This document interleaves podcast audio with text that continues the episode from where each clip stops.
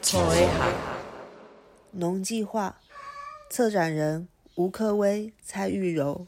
然后，嗯娜，就是水稻的小苗；然后，宅下，就是菱角的小苗；然后，聊啊，其实是我们在聊刚刚说的这些事情的时候，其实大部分都是在就是路旁的小房子里面发生的。那个小房子对农人来说就是聊啊。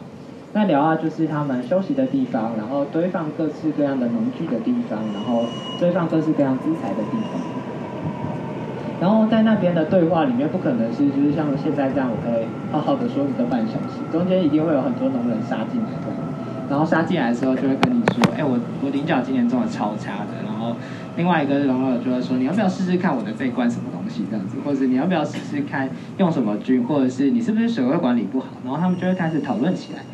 然后那个讨论非常非常有趣，就是你可以看到农业完全就是每天在处理各式各样的环境的问题。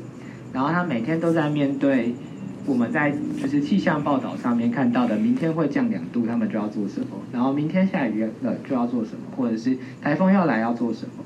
然后上个礼拜其实发生了一件非常关键的事情，就是去年大家呃上个礼拜的周末，大家应该都在关心台风会不会进来。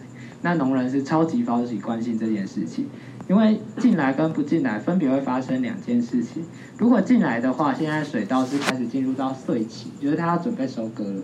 所以如果今天台风进来的话，穗会倒的会掉的非常严重，然后稻田会倒伏，所以他们的收成会非常非常差。但是如果不进来的话，像现在已经不进来的话，那会很确定的一件事情就是，明年的一期水稻一定会休耕。然后在这样的情况之下，就是影响到了就是。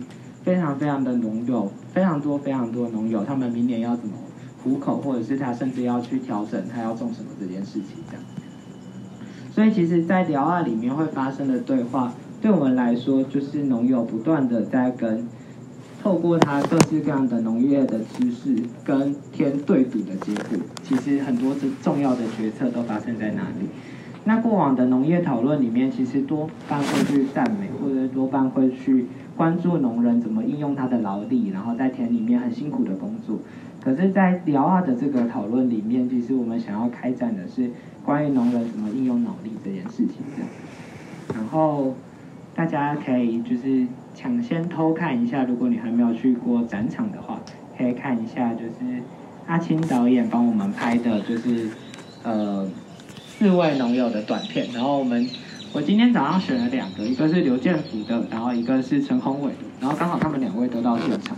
然后我跟玉柔非常非常谢谢大地艺术季的事情，就是因为如果没有跟龚老师的团队接触，我跟玉柔过往的计划比较关注的是就是地方上面的文化，然后跟就是地方上面的历史记忆的部分。但是有大地艺术季的这个策划，我跟日柔才就是有机会这么深入的，就是以前都认识伟哥。